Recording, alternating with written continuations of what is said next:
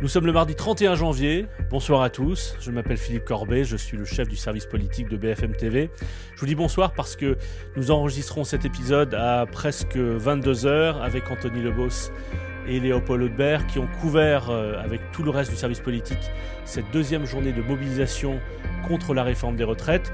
L'un était dans la rue, l'autre à l'Assemblée nationale, l'un euh, avec les partis de gauche, l'autre auprès de la, majorité et, de la Première ministre pour comprendre ce qui se joue, ce dialogue ou ce face-à-face -à, distance entre la rue et le Parlement.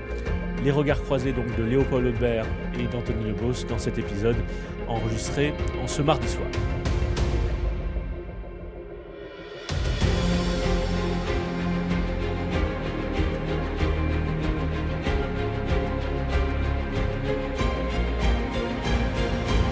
Salut à tous les deux.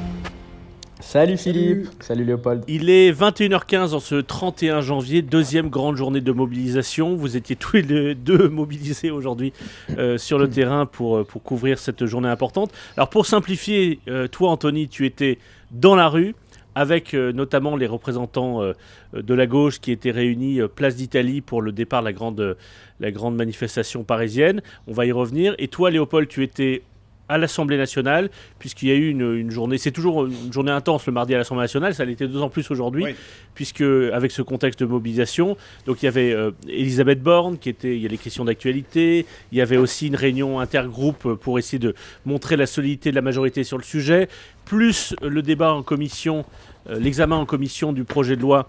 Et donc, euh, d'ailleurs, je crois que tu gardes un œil encore ce soir sur ce qui se passe, sur ce qui se passe à l'Assemblée. Par, qui on D'abord, euh, commençons. Vous, êtes tous les deux un peu enrhumés, il faut dire. ah là oui. J'étais en train de me boucher. La météo joue contre nous là. C'est ça. Mais, sauf qu'il y en a un qui était dehors, l'autre qui était enfermé aujourd'hui. C'est toi, Anthony, qui était dehors. Oui, je confirme. Bon. C'était comment alors Toi, donc, tu étais déjà sur la première manifestation. Euh, est-ce que tu as noté des différences, non pas en termes de mobilisation générale, mais euh, sur la, la, présence des personnalités de gauche, les mots qu'ils utilisaient, le ton, leur état d'esprit? Est-ce qu'il y avait quelque chose de différent? Je trouve que dans le ton, ça s'est durci. Euh, ça s'est durci parce que le ton du gouvernement aussi s'est durci. Euh, on a beaucoup entendu parler de cette fameuse déclaration d'Elisabeth Borne le dimanche où elle dit que le passage de 62 à 64 ans, c'est plus négociable. Bah maintenant, la gauche va dire, mais ce qui est plus négociable, c'est le retrait de la réforme. C'est-à-dire qu'on est beaucoup plus dans la radicalité des propos et, euh, des objectifs euh, que, souhaite, que souhaite la NUPES. Ensuite, sur la forme, j'ai trouvé que c'était assez similaire. Alors c'est vrai que c'était particulier, on, on l'a dit, parce que c'est un mardi, il y a les QAG, les questions gouvernement à l'Assemblée. Donc il fallait que chacun puisse être euh, finalement euh, un pied à l'Assemblée, un pied dans la rue, ce qui est un peu le credo de la NUPES dans cette bataille euh, contre la réforme des retraites. Mais, mais ce qui n'a pas changé au fond, c'était cette image en fait qui s'est produite devant la mairie du 13e arrondissement, donc place d'Italie, avec quelques leaders de la NUPES. Il y avait Olivier Faure, il y avait Marine Tondelier pour les Verts, il y avait Clémentine Autain, François Ruffin, il y avait aussi Anne Hidalgo. C'était un peu le comeback d'Anne Hidalgo qui est venue de sa mairie voir voir, tout le monde et exprimer sa solidarité avec les grévistes. Donc il y avait encore une fois cette image d'unité que la NUPES veut montrer derrière le front syndical, derrière les syndicats, les manifestants et les grévistes. Mais moi, ce que j'ai noté dans les interviews que j'ai pu faire, notamment avec Mathilde Panot, qui a euh, étrié euh, en retour Marine Le Pen, euh, après que celle-ci l'ait étrié aussi sur le nombre d'amendements qui a été déposé par la NUPES. Pareil pour Alexis Corbière, le ton très dur, très déterminé. C'est un affrontement des mots, un affrontement par la rue, il y a une bataille un peu sur tous les fronts. Il y a bataille de l'opinion, bataille dans la rue, bataille parlementaire. Donc c'est ça que j'ai remarqué aujourd'hui.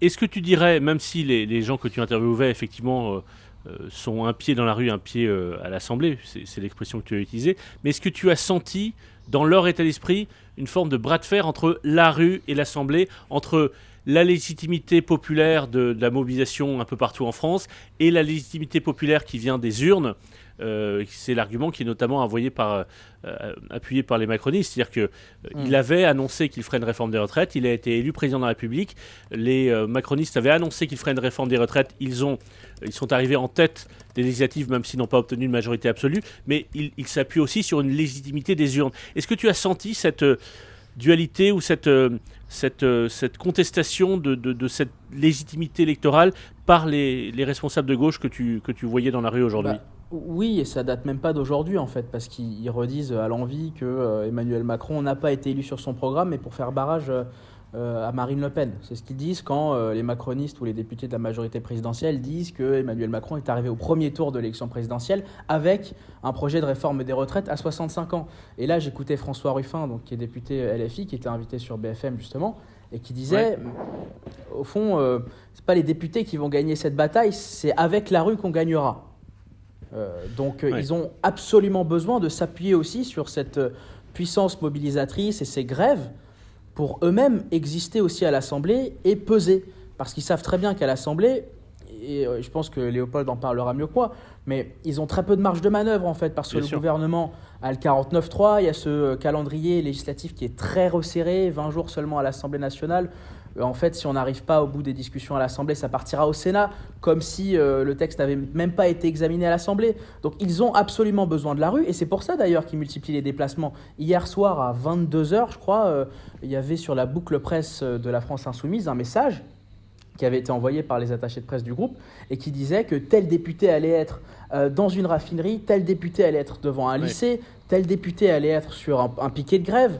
Euh, on n'avait pas vu ça le 19 janvier. C'était beaucoup plus euh, regroupé euh, en termes de points fixes. Là, maintenant, ils veulent se démultiplier partout parce que aussi la mobilisation s'est démultipliée partout dans les petites villes, parfois même de moins de 10 000 habitants. Donc, ils ont absolument besoin de la, rue et ils veulent absolument miser sur ça, oui. Léopold, on va parler avec toi de, de ce qui s'est passé à l'Assemblée et notamment dans la majorité. Mais ce qui m'a frappé notamment, c'est une image tout à l'heure vers 14h, c'est-à-dire quand euh, Anthony était en train d'interviewer des responsables de gauche qui, s'apprêtaient à, partir avec le, début de la manifestation. Il y avait ce qu'on, nous, il y avait, on appelle ça un split screen dans, notre jargon, c'est-à-dire que notre écran était divisé en deux. Il y avait à gauche des images de, la foule Place d'Italie et à droite, il y avait des images d'une salle de l'Assemblée nationale où Elisabeth Borne arrivait avec Aurore Berger, avec euh, Yael Braun-Pivet, donc euh, mm. Aurore Berger, la présidente du groupe euh, Renaissance, avec les présidents des groupes Modem et, Horizon, avec un certain nombre de responsables de la majorité, notamment la présidente de l'Assemblée, mais il y avait aussi Olivier Dussopt, ministre du Travail. Il y avait une réunion de l'intergroupe. Cette image-là, qui est assez exceptionnelle, puisque généralement les, ah, caméras ne sont pas autorisées. Quel sens elle avait dans, dans, la communication du gouvernement? Ah bah, c'est exactement par, là où j'allais commencer, Philippe, donc c'est euh, parfait. Euh, c'est vrai que cette image, euh, on n'était pas censé la voir, et nous, chaque semaine, on assiste en fait, quand elle a lieu à cette réunion, à, distance, parce qu'on ne peut pas rentrer dans la salle, on n'a pas d'image. Là, il se trouve que les équipes de Matignon, donc de la Première ministre, ont décidé que la presse pouvait venir au début filmer quelques images. Bah, très clairement, euh, ils veulent que Elisabeth Borne elle soit présente dans les médias, qu'on la voit, euh, pour euh, rentrer un peu dans les, dans les, dans les coulisses. Matignon avait été assez, on va dire, énervé par une dépêche de l'AFP. Donc l'AFP, c'est un fil de, de, de, dépêches, d'articles que chaque rédaction peut reprendre. Donc ils envoient comme ça un article et que chacun peut le reprendre dans les rédactions. Et il y avait une dépêche qui avait marqué les équipes de la Première ministre qui disait que la Première ministre était discrète pendant les périodes de grève. Alors ça, ils n'ont pas du tout apprécié. Euh, on a eu le droit à plusieurs messages, mais comment ça Vous vous rendez compte hmm. euh, ils, ont, ils, disent qu'elle est discrète alors que pas du tout. On va aggraver notre cas. Elle était discrète. Elle, est, elle a été discrète depuis trois semaines. C'est-à-dire qu'elle a présenté la réforme, elle, a fait le 20h de France 2, mais depuis, elle avait fait France Inter un matin, mais elle a été relativement discrète. En tout cas, il voulait absolument casser l'image, euh, ou en tout cas l'idée qu'on pouvait avoir d'une première ministre qui n'est pas sur le terrain et qui en gros n'assume pas euh, la réforme qu'elle est en train de porter. Et c'est pour ça que euh, dans une période où on pourrait s'attendre à ce que peut-être euh, on nous ferme des portes, bah, au contraire on nous, on nous en ouvre. Mais alors, parler, pardon, à cause de ce pourquoi cette image-là? Pourquoi cette image-là à ce moment-là, 14 h au moment où la manifestation parisienne partait? Pourquoi? Cette réunion de l'intergroupe on n'a pas eu d'explication précise, mais ce qu'on peut évidemment déduire, c'est qu'il y avait une volonté de montrer une union de la majorité. Euh, dans la majorité, on rappelle, il y a trois partis qui, composent euh, la majorité présidentielle. Il y a évidemment Renaissance, le parti d'Emmanuel Macron. Il y a aussi Horizon, celui de son ancien Premier ministre Edouard Philippe. Et puis le Modem euh, de François Bayrou. Et en ce moment, on discute beaucoup de ces dissensions en interne, des députés Renaissance qui disent Ah, est-ce que vraiment faut voter la réforme? Je suis pas sûr de la voter, je vais peut-être m'abstenir. Bon, ça, ça agace profondément les équipes de la Première ministre qui en ont, on va dire, ras-le-bol des petites histoires qui pourront faire flancher potentiellement sa réforme. Donc là, le message, c'est depuis hier soir, parce qu'on l'a vu aussi l'image hier soir, Philippe, enfin ce, lundi soir, en début de semaine, au bureau exécutif de Renaissance, là où en gros on, décide de, des grandes orientations du mm. parti de Renaissance. La première ministre était présente. Et encore une fois, on nous a appelé en nous disant Ah bah si vous voulez venir faire une image, n'hésitez pas, la première ministre sera là. Donc là, ils veulent vraiment montrer que euh, ce parti et les partis satellites qui composent la majorité sont soudés, qu'il n'y a absolument aucune volonté ou aucun, euh, aucune fracture, même si nous on sait qu'en interne c'est un peu plus compliqué que ça, même si euh, il n'y a pas non plus, il n'y a pas mort d'homme, hein, c'est pas des grosses divisions, mais elles existent quand même. Et il y a une volonté de gommer ça et de montrer une unité. D'ailleurs, dans les éléments de langage qu'on a pu euh, recueillir, donc les éléments de langage, c'est vraiment euh, les, maîtres mots euh, qui reviennent dans toutes les bouches de la majorité. on a entendu que dans, dans son discours aux députés, Elisabeth Borne, dans l'après-midi, elle a réinsisté en disant J'ai aucun doute que les partis de la majorité sont unis et vont aller dans le sens de la réforme. En tout cas, on peut s'interroger à force de marteler ce message. Souvent, quand on répète les choses et qu'on les martèle, c'est qu'on a envie euh, que euh, ça rentre dans les têtes et se persuader peut-être aussi de certaines choses. Mais, mais tout ça, tout ça. Vas-y, Anthony. Et, aussi parce que les, les, précédents éléments de langage n'ont peut-être pas assez infusé ou n'ont pas marché euh, dans l'opinion publique. Ah parce bah oui, que ça c'est sûr. Il y avait, y, avait, y avait trois mots, je crois, sur le PowerPoint de la Première ministre au moment de la présentation de la réforme. Je crois que tu y étais, Léopold, tu me dis si je me trompe. mais c'est Équilibre, justice et progrès. Oui. Voilà, équilibre, justice et progrès. justice, il a disparu. Euh, progrès, il a disparu, euh, qui ont été remplacés par euh, indispensable et nécessaire. Oui. Voilà.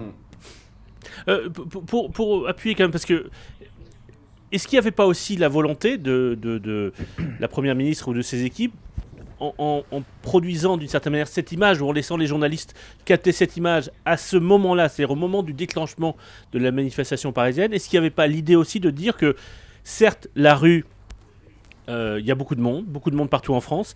Certes, il est normal euh, que des Français puissent exprimer euh, leur mécontentement. nous sommes en démocratie et on peut peut-être les comprendre parce qu'effectivement on leur demande un effort, etc. Bon, voilà. Mais au fond, là où ça se passe, c'est à l'Assemblée.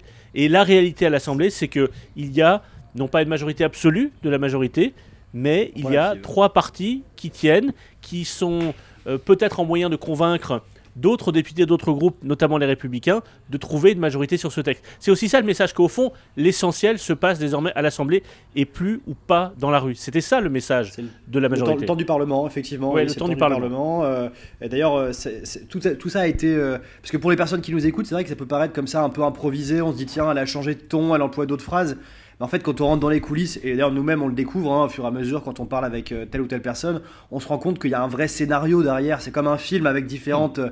euh, étapes et différents chapitres euh, dans un livre. Alors c'est quoi bah, Raconte-nous, raconte-nous. C'est quoi le scénario? Qu'est-ce qui a changé ce week-end? Qu'est-ce que quelque chose a changé ce week-end dans son ton? Qu'est-ce qui a changé? Le film de la réforme des retraites, bah, ce, qui a, clairement changé pendant, pendant le week-end, c'est cette déclaration qu'elle a fait sur France Info pendant un déplacement dans le Calvados, où elle dit cette phrase, elle dit les 64 ans, c'est plus négociable. Bon, c'est une phrase très courte, très impactante, parce que euh, ça montre une, certaine, sorte de fermeté, et, ça montre qu'à partir de maintenant, euh, le temps de la négociation avec les syndicats, il est terminé, ça a pris plusieurs mois. Euh, maintenant, le texte, il a été présenté le 10 janvier, il est temps qu'il arrive au Parlement, il va être, en tout cas l'espère la Première ministre, voté. S'il l'est, bah, le gouvernement pourra dire euh, le, texte a suivi son cours et euh, bah, on a tenu bon. Et, s'il ne l'est pas, je, rappelle quand même que même s'il n'y a pas de majorité euh, sur ce texte, il y a toujours un 49.3, ce fameux article qui permet de passer en force et de, faire que, quoi qu'il arrive, même sans vote, un texte est adopté. Donc, dans les faits, on va dire image de fermeté, et puis il faut coupler ça évidemment avec une grosse campagne de communication interne orchestrée par Matignon, puisque Elisabeth Borne n'a pas été la seule à communiquer, à durcir son ton pendant le week-end. Il y a évidemment euh, cette euh, interview de Gérald Darmanin, le ministre de l'Intérieur, dans le Parisien, qui lui euh, parle de, bordélisation de, la NUPES. Donc évidemment, ça c'est une autre bille dans la, dans la communication du gouvernement. Et puis un troisième poids lourd, c'est Bruno Le Maire, le ministre de l'économie, qui lui aussi vient dire l'équilibre c'est super important et on va pas transiger sur les, sur les, sur les, sur les dépenses. Il y a un équilibre à tenir. Oui, et d'ailleurs on Tout peut. ça n'est pas du hasard hein, quand on le voit dans les lignes de presse tout ça évidemment est calculé en amont et bien calculé par, par les, communications du gouvernement. Bien sûr, parce que quand le numéro 2 du gouvernement fait une grande interview dans le journal du dimanche avec un argument autour de l'équilibre budgétaire, donc je pense à Bruno Le Maire, que le numéro 3 du gouvernement, Gérald Darmanin, dans le même temps, lui aussi qui vient de la droite, fait une interview dans Le Parisien avec un argument plus euh, massu, mais un argument au fond sur le thème de la France qui travaille, la France qui bosse, qui se lève tôt, euh, qui rappelle euh, comme un écho au, thème de Nicolas Sarkozy avant 2007, cette idée aussi, cette phrase de la bordélisation qui a, qui a une vertu d'un point de vue stratégique, c'est de détourner mm. l'attention et, de créer une forme de contre-feu, ou en tout cas, d'un coup, il y, a un débat autour est-ce que le ministre de l'Intérieur va trop loin ou pas, là où ça permet au fond de, non pas de de gommer ce qui se passe dans la rue, mais d'allumer voilà un autre feu, un autre élément de débat. Et, ça a marché puisque, Anthony, tu, me le confirmeras, depuis trois jours, la gauche répond de façon un peu véhémente à cette accusation de bordélisation euh, qui a été lancée par le ministre de, l'Intérieur, Gérald Darmanin. D'une certaine manière, euh, Gérald Darmanin sait très bien ce qu'il fait. Il voulait recliver avec la gauche et c'est ce qui s'est passé. Oui, et c'est vrai que c'est un, petit jeu de ping-pong en fait. Euh, euh, Darmanin qui dit c'est la NUPES qui bordélise le pays, la NUPES va dire c'est euh, le gouvernement qui bordélise, qui le pays. C'est le jeu politique des petites phrases et des petits tweets qui sont envoyés à longueur de journée. C'est vrai que lors des interviews, on peut, les, on, peut, on peut piquer ou provoquer un petit peu les membres de la NUPES en leur posant cette question-là sur Darmanin. Et c'est vrai qu'ils aiment bien y répondre pour après ensuite dérouler sur, sur leur projet. Donc, donc voilà, c'est vrai que la NUPES là essaye de d'exister mm, en étant ou en essayant d'être encore plus radical que les propos du gouvernement. Euh, plus radicaux, pardon, que les propos du gouvernement. C'est comme ça aussi qu'ils veulent essayer de gagner euh, cette bataille de l'opinion qu'ils jugent déjà gagnée pour eux. et ensuite, voilà, s'appuyer toujours sur, sur, la rue. Moi, moi ce qui m'a frappé aussi, c'est que ces derniers jours, notamment du côté de Jean-Luc Mélenchon, il y a cet appel aux, syndicats d'organiser une marche le samedi, un week-end, pour essayer d'élargir la mobilisation, de faire venir Il a été entendu. Et il a été entendu. Alors, on, croirait presque qu'il y a eu un, coup de téléphone à un moment donné pour qu'ils pour s'entendent, parce qu'il y a eu un micro tendu de Jean-Luc Mélenchon aujourd'hui qui disait voilà, j'appelle euh, les syndicats euh, à organiser une marche le samedi, et réponse à 19h36, je crois que tu étais en plateau, Philippe, euh, l'intersyndicale qui annonce une, une, une mobilisation à la fois le mardi 7 et un samedi 11. Donc euh, on, sent bien que euh, chacun, euh, au fond, trouve son intérêt commun, c'est-à-dire la critique du gouvernement et la lutte contre cette réforme des retraites. Et c'est le terrain, en fait, qui va vraiment faire peser et, faire, et faire pencher la balance. Et, la France insoumise et la NUPES misent absolument sur les grosses mobilisations. On peut évidemment disserter de longues heures sur les chiffres des uns et des autres. une chose est certaine, c'est que la NUPES a très peu de marge de manœuvre à l'Assemblée. Ils vont tout miser sur la rue. Et cette marche du 11 peut être un succès euh, s'il y a effectivement cette agrégation et cet élargissement euh, du, du, front et de, cette critique contre cette réforme qu'appelle de ses voeux euh, la NUPES. Donc d'un côté, la critique non-stop du gouvernement qui répond coup sur coup en fait aux critiques et aux petites phrases du gouvernement et puis la mobilisation toujours dans la rue.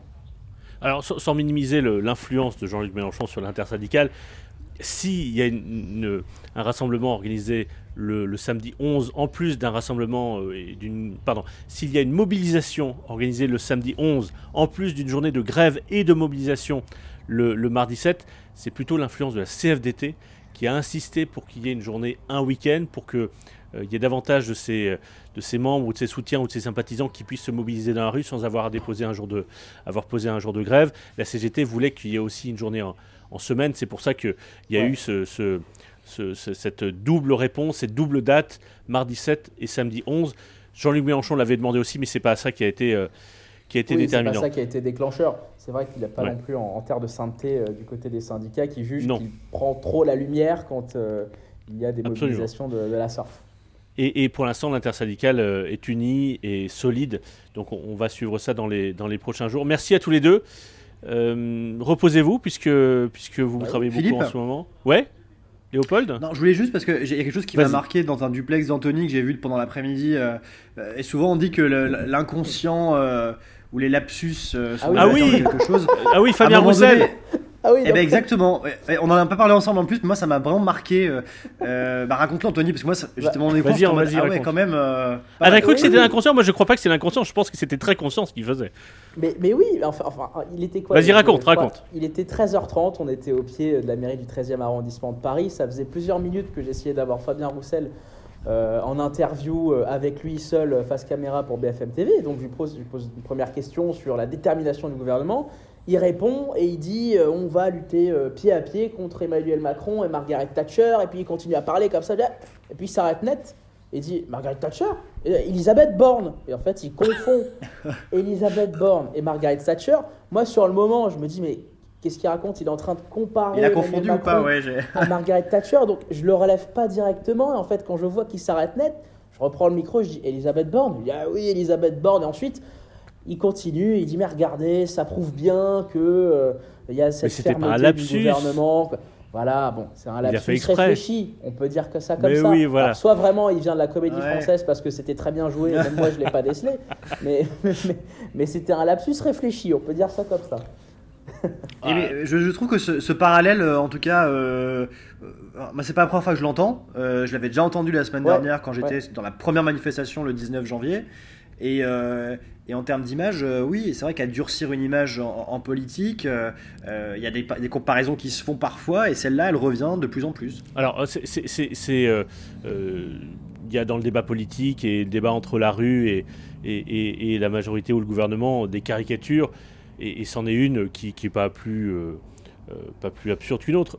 Après, quand on connaît un peu le parcours d'Elisabeth Borne et le parcours de Margaret Thatcher, elles n'ont pas grand-chose à voir. Absolument. Elles n'ont pas les mêmes, euh, les mêmes ressorts politiques, les mêmes ressorts idéologiques. Et au fond, moi, je trouve que la comparaison ou, ou le lapsus marche pas vraiment, puisque C'est un sacré raccourci. ouais. euh, il n'y a pas grand-chose à voir entre la ligne idéologique de, de Margaret Thatcher euh, il y a, y a c'est plus 40 sur la ans aux. États-Unis. Oui, c'est ça. Des petites phrases. Mais je, je veux dire, j'étais un peu mal à l'aise parce que pourquoi est-ce qu'il est comparé Parce que est-ce que ce sont parce que ce sont deux femmes premières ministres euh, je sais pas. euh, peut-être que peut-être que François Fillon était aussi comparé à Margaret Thatcher dans les manifestations en 2010. Peut-être, je sais, je ne sais plus. Mmh. Mais, mais je pense que la comparaison Fillon-Thatcher marchait f- mieux que la comparaison Borne-Thatcher. Mais ça n'est que ça n'est que mon avis. Mmh, mmh. Bon, bonne soirée. Bah oui, c'est Bah, merci, qui n'est pas, ter- qui n'est pas terminé de mon côté. hein, bah oui, continue à travailler. la- Tu vas suivre euh, Tu la séance aussi jusqu'à La minuit. commission, oui, parce que oui, parce qu'on on se relaie tous au service politique pour pour raconter les coulisses, pour pour scripter, c'est-à-dire pour écrire tout ce qui se dit, la phrase près, etc. de tous les députés Ouais. qui sont réunis jusqu'à jusqu'à ce mercredi soir en commission des affaires sociales. Euh, c'est de 9h à minuit, donc on est plusieurs à se relayer. Et là, du coup, je vais passer ma soirée avec, euh, avec cette ambiance encore euh, très tendue, parce que ça ressemble un peu à une cour de récréation parfois quand même. Bah ouais, c'est un hémicycle de- bis, hein, en fait. hein. Ah, c'est très compliqué, hein. c'est c'est pas facile de, de bien comprendre ce qui s'y passe parfois, tellement euh, euh, c'est très tendu et les invectifs sont quand même Vous savez quoi parfois prennent le dessus sur le, sur le fond. Ça n'est qu'un tour de chauffe avant ce qui va se passer en séance la semaine prochaine. C'est ça, on a hâte. Allez, bonne soirée. Salut Bonne à tous les deux. Bonne soirée, salut. Salut. salut.